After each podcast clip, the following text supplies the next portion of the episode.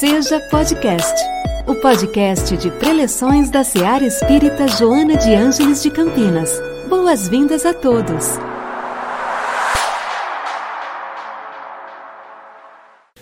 É uma alegria enorme estar com vocês aqui na nossa Seara.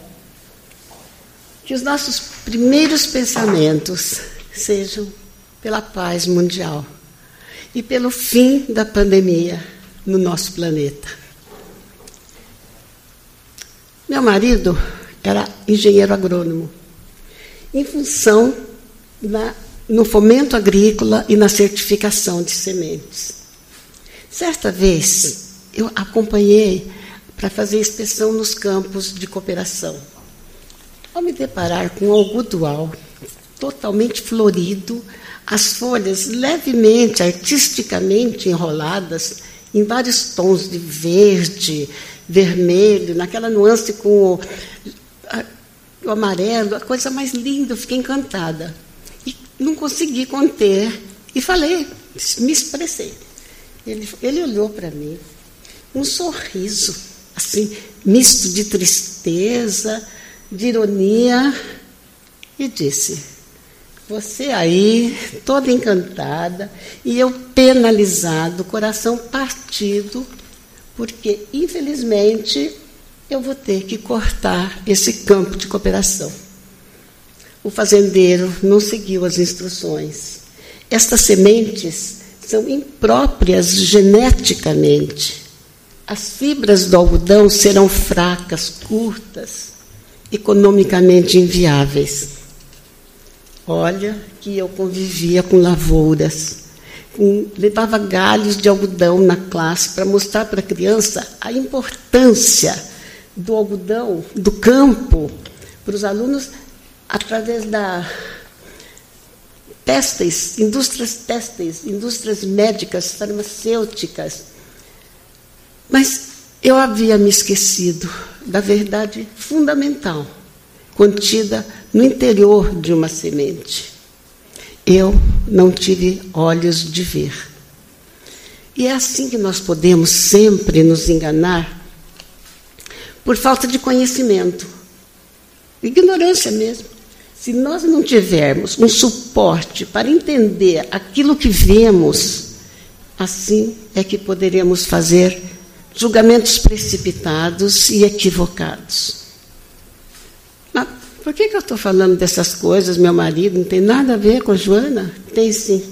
É porque Joana tem uma vasta cultura, alicerçada na literatura, na filosofia, na psicologia, na ética e, sobretudo, na experiência evangélica que ela adquiriu ao longo de muitas encarnações. A sua linguagem erudita, técnica, nos leva muitas vezes a reler o texto várias vezes para poder entender a profundidade dos seus textos. Então, para essa reflexão, eu procurei interpretar Joana através de exemplos do cotidiano, conhecidos de todos, facilitando a compreensão do conteúdo. Então, abram alas para Joana de Ângeles. Recebam o raio luminoso que se enebriam de imediato com as impressões visuais, transformadas em imagens e gravadas no recôndito da memória, para serem evocadas logo se acionem os mecanismos próprios, capazes de selecioná-los, relacioná-los dos arquivos neurais. Lâmpadas são os olhos, derramando claridade pela senda onde correm os rios dos dias. Fechem aspas. O Mateus sintetiza isso das palavras de Jesus. Quem tiver olhos de ver, veja. Tá bom. O exemplo do campo de algodão veio para demonstrar que os olhos transmitem, eles levam uma imagem ao cérebro mas que, uma vez captado, é transmitida à parte inferior do cérebro, onde vai elaborar, interpretar, dar o significado àquela imagem. Portanto, quem realmente enxerga é o cérebro. Como meu equívoco, eu aprendi uma lição para a vida. Passei a valorizar o milagre de Deus contido numa bolinha, numa semente. Aqui foi um erro, por ignorância. Mas há casos em que os julgamentos são mais graves, intencionais, levados por interesses pessoais, por maldade, preconceito, por vingança, por ódios guardados e pelo amor fechado dentro do peito. E isso embrutece, enfeiam, escurecem a alma. Não só as coisas do campo, da terra, mas os íntimos campos dos nossos sentimentos. Eles também merecem muito cuidado e atenção. Cada alma, em sua singularidade, traz como tendência tudo que de relevante que viveu e aprendeu nesta e em outras encarnações. Mas junto vem com esta palavra terrível, responsabilidade.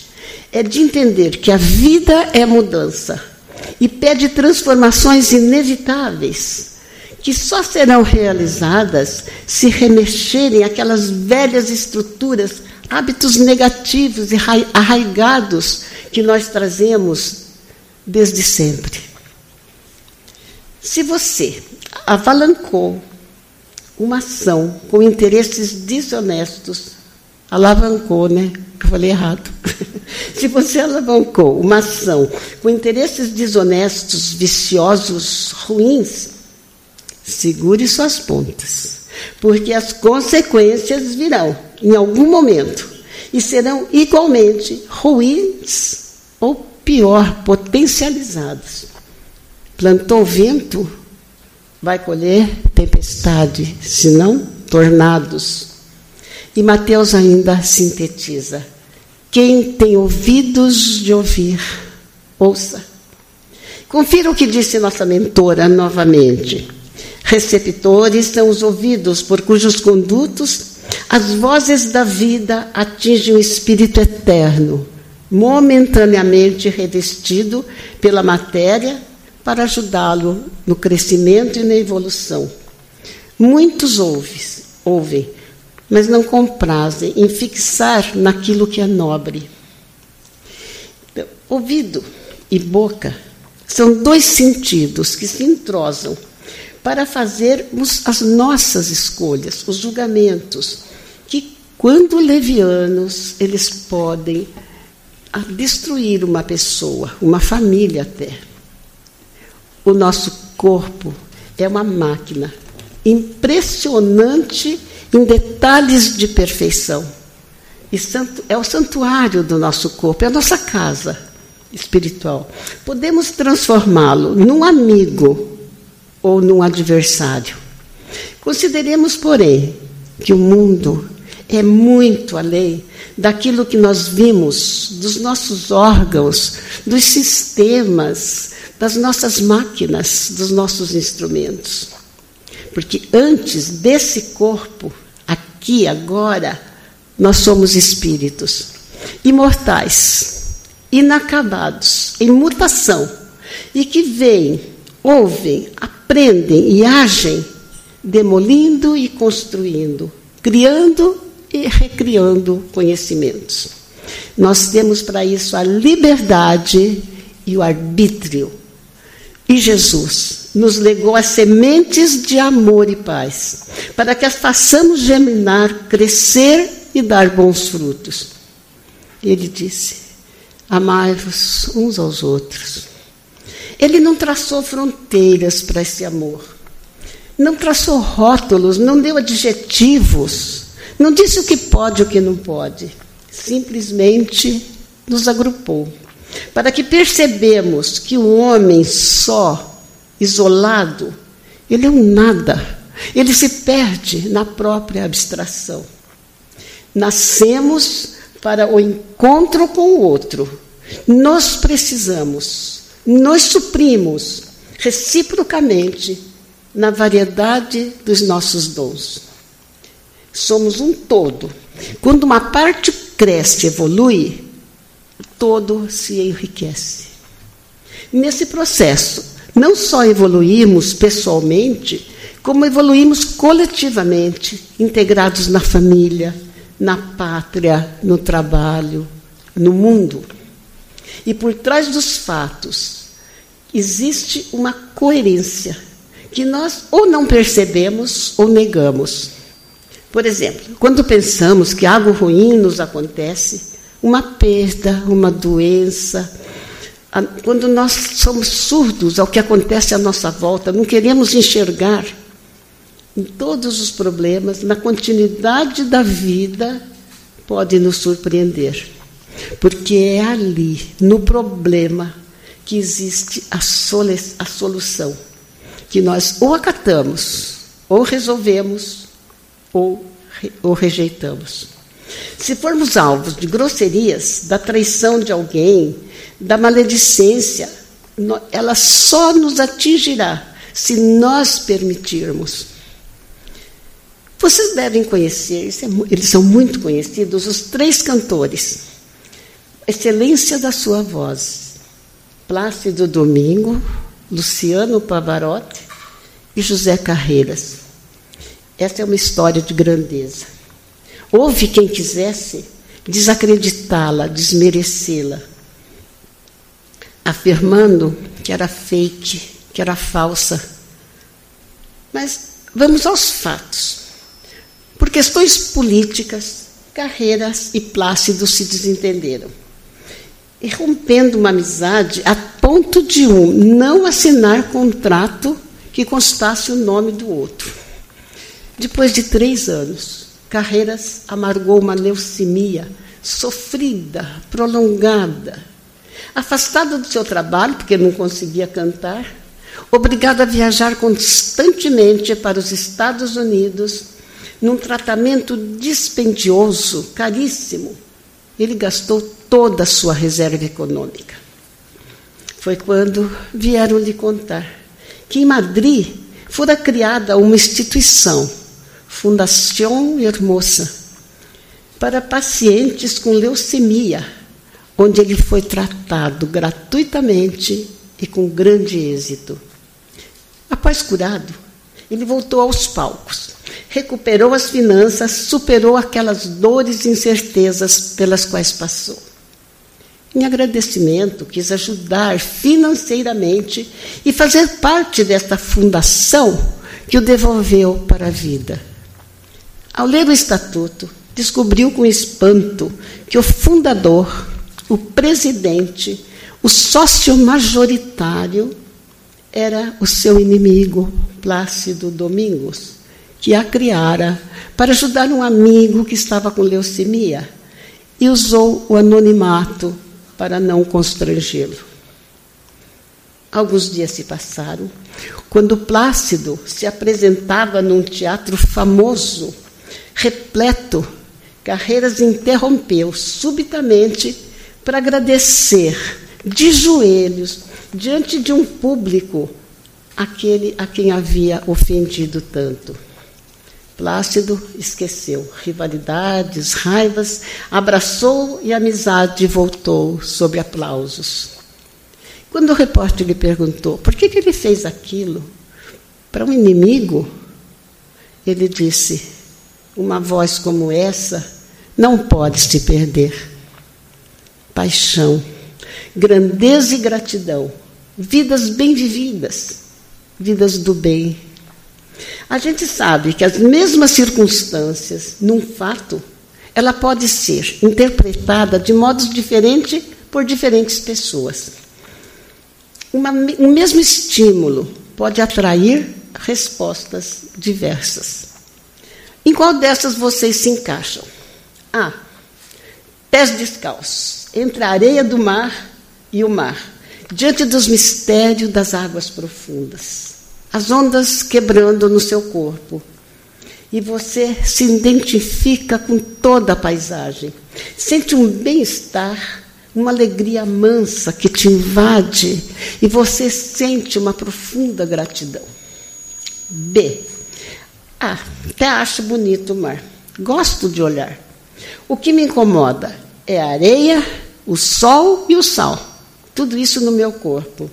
Aquelas pessoas sentadas em cadeiras desconfortáveis e a mesmice das conversas superficiais. C. NDA, nenhuma das alternativas. Se você se encaixa em alguma delas, neste caso, é uma simples questão, sem consequências maiores, mas o nosso cuidado é com opções que interferem em questões mais pesadas, em comportamentos vitais, em relação à nossa cultura, à nossa evolução, em consequências futuras para as nossas vidas e as vidas de outras pessoas. Não são as circunstâncias, os fatos que nos acontecem. O que nos fica, o que importa, é a maneira como as interpretamos e reagimos. A nossa reação é que é importante. Ainda nesse texto, Joana fala, lembra os fariseus, como eles agiam, levado por seus interesses escusos. E pertenciam a uma seita exigente, com as aparências, as práticas exteriores. Vestiam santidade para esconder depravações de costumes, ganância, ânsia de poder. E Jesus, que pregava simplicidade e verdade, os chamava de hipócritas, sepulcros caiados, formosos por fora, mas podres por dentro. É por isso que eles não gostavam de Jesus e optaram por conspirar contra ele até o fim. A maldade dos fariseus lhes fechava os olhos e os ouvidos, não os deixava ver a doçura do olhar do Mestre, não os deixava sentir as palavras de amor de Jesus. Nós também, às vezes, somos fariseus. Também podemos optar pelo bem ou pelo mal. No dia a dia, entre viver e reviver o sofrimento que um dia aconteceu na nossa vida e nos fechar no egoísmo, no mau humor, como uma pessoa amarga, infeliz e vingativa. Ou então, nós podemos preferir a liberdade, que nos livra do peso de um passado triste. Podemos escolher o perdão e conviver com leveza, ajudando o próximo a ser feliz e também para nós sermos felizes, melhorando também o ambiente à nossa volta. A felicidade não está lá fora.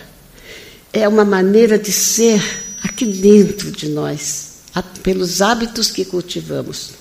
Se nos acomodarmos na ilusão de que somente encontraremos felicidade satisfazendo os desejos, as compras, na, na parte material, poderemos perceber um dia, aqui ou no além, que o que ela nos trouxe, nos deixaram na alma, foi um grande vazio. O milionário pode ser uma pessoa infeliz. Aproveite então um momento de silêncio e quietude para sentir os, nossos, os seus mais secretos desejos e pensamentos para saber o que é que deu origem a eles, o que é que os alimenta, e, sim, e assim direcionarmos da melhor maneira a nossa vida. Partindo do ponto de que a vida continua e que nada, nenhum santo poderá nos livrar das consequências boas ou más, das atitudes boas ou más que tomarmos. Se a razão lhe disser se a vontade desejar, e você por inteiro compreender a sua imortalidade e resolver mudar, então mude. Mas queira de verdade, com convicção, mesmo porque só mudaremos aquilo que interiormente aceitamos. É assim, você escolhe e faz. A vida obedece e cobra. O importante é não se arrepender depois. Guarde essa frase, que o importante é não se arrepender depois. Agora, voltem comigo no tempo. junho 1947. Só para lembrar, dois anos depois da Segunda Guerra Mundial. Uma grande festa animava a população em homenagem ao santo padroeiro da cidade. Um garotinho de seis anos corria e brincava alegremente com sua amiga. Ali perto, um trem fazia manobras e inesperadamente deslanchou em alta velocidade. Uma professora gritou e esse grito assustou o menino. Ele tropeçou, caiu nos trilhos. Sem que desse tempo do maquinista parar o trem, o trem passou em cima de uma parte do corpo dessa criança. E um senhor tirou o paletó branco de linho, embrulhou a perna dele, fez um garrote para estancar a hemorragia. Carregou até o carro e levou para o hospital.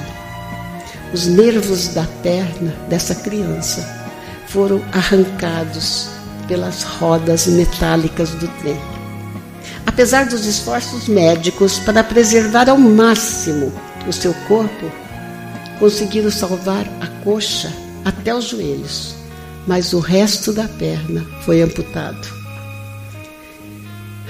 Com a ajuda, principalmente da família, conseguiu sobreviver à angústia, ao desespero, à impotência, à revolta mas somente aos 14 anos, um médico alemão pôde colocar uma prótese que lhe permitiu devolver os movimentos.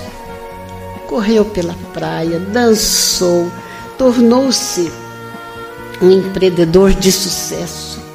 Amou muito, louvou ao Senhor, cantou e fez canções que encantaram uma geração.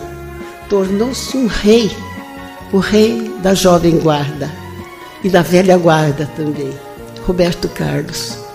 Ele fez enorme sucesso, mas muito mais importante que o valor das suas conquistas foi que ele escolheu ser uma pessoa de valor.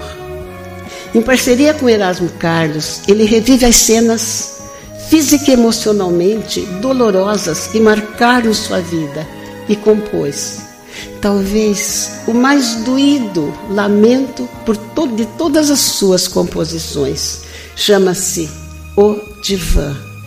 Se vocês quiserem, eu tenho a letra aqui. Não que ele tivesse esquecido da dor, não dá para esquecer, mas, a, mas ele transformou a sua dor numa canção e foi com essa força moral que superou essa tragédia e uma outra maior que lhe surgiu no caminho. É assim. Se quisermos uma vida plena, feliz, pensemos em atitudes diárias que gerem plenitude e felicidade. Comecemos perdoando o passado, porque no presente o carinho, atenção, o sorriso, a amizade que dermos nos trarão de volta o carinho, a atenção, a amizade, o sorriso. Não deixe que mágoas, sucessos, lembranças amargas definam o que você é, o que você também não é. Porque você, cada um de vocês, você é muito maior, é muito mais você é luz. Obrigada. Em nossa célula de amor, sua presença é sempre bem-vinda. Acompanhe também nossas atividades nas redes sociais. Acesse arroba seja CPS. Afinal, sua participação faz a SEAR acontecer.